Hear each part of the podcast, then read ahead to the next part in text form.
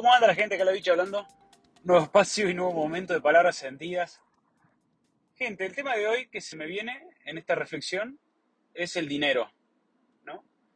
Y poder hablar del dinero desde un lugar frecuencial, me parece que es importante traerlo para ubicarlo también.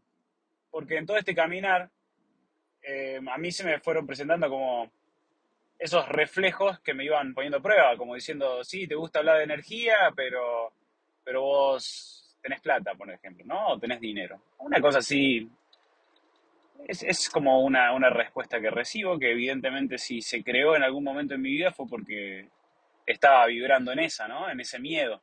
Porque eso es miedo. O sea, el dinero no deja de ser una frecuencia, es un lenguaje, y que yo al día de hoy lo sigo eh, obviamente asimilando en mí desde ese lugar, desde el lugar del merecimiento.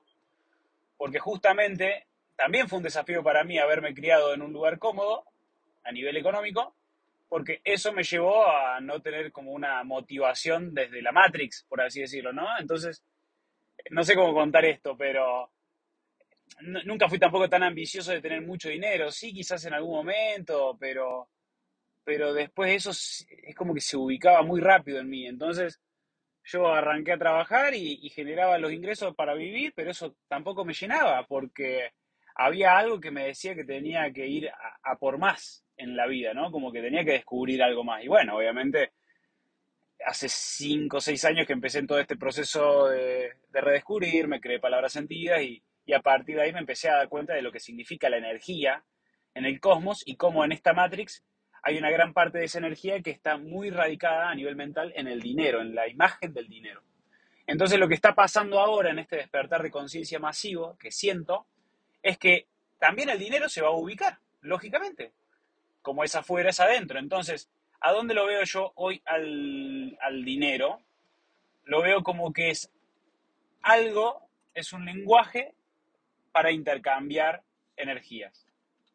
Desde ese lugar, pura y exclusivamente aún así, mientras más avanzo en el caminar, en la vida misma, mientras más me voy ubicando, también más voy confiando de que la vida y de que las cosas que me llegan no vienen, no, necesariamente tienen que ser a través del dinero en sí, ¿no? O sea, las cosas que me van llegando, obviamente, para muchos aspectos sí es el dinero, pero después a nivel bienes, materiales y demás, llegan las cosas, como tienen que llegar de la manera que tienen que llegar.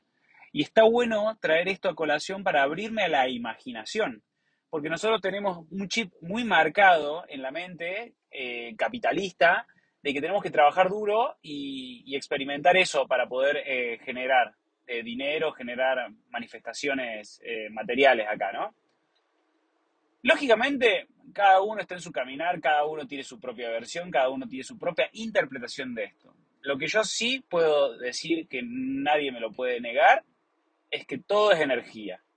Todo es energía. Cuando uno recibe una cierta cantidad de dinero, se le despierta algo. Bueno, es esa energía que se despierta con respecto a, lo que recibe o a lo que no recibe, lo que tenemos que observar. Porque eso es nuestra capacidad de poder alquimizar las cosas. A partir de lo que vamos sintiendo.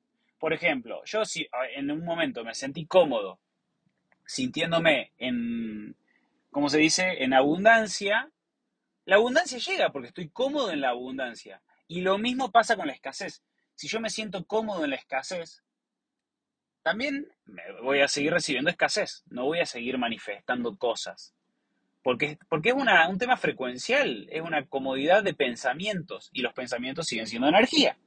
Entonces, acá, cuando entramos en, en palabras positivas o coaching o de manifestación o el mismo mantra del yo soy, es porque empiezo a responsabilizarme con respecto a mis pensamientos, con respecto a mi energía, por ende con respecto al dinero en sí.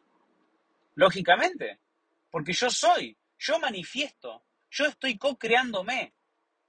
¿No? Entonces, a mí la vida me, me hizo criarme en un contexto económico, por así decirlo, cómodo, pero porque mis pruebas eran otras. Mis pruebas eran reconocer que eso no, al final no es lo más importante, sino lo que más importa acá es todo lo que está pasando por adentro de mi cuerpo en mi sentir, en esa brújula que es mi sentir y que es lo que hoy, a partir de justamente haberme liberado de mi imagen del dinero, de mi imagen de la estructura social, de mi imagen del capitalismo, de mi imagen de, todo lo que se genera en esta Matrix, todo eso me fue llevando a encontrarme conmigo y a poder permitirme expresarme en palabras de amor y, para poder colaborar, siento desde mi lugar, en una construcción social humana eh, más, más linda, más en ascensión, más en coherencia con respecto a lo que de verdad significa la experiencia humana, que es el compartirnos, experimentarnos para ascendernos, para elevarnos,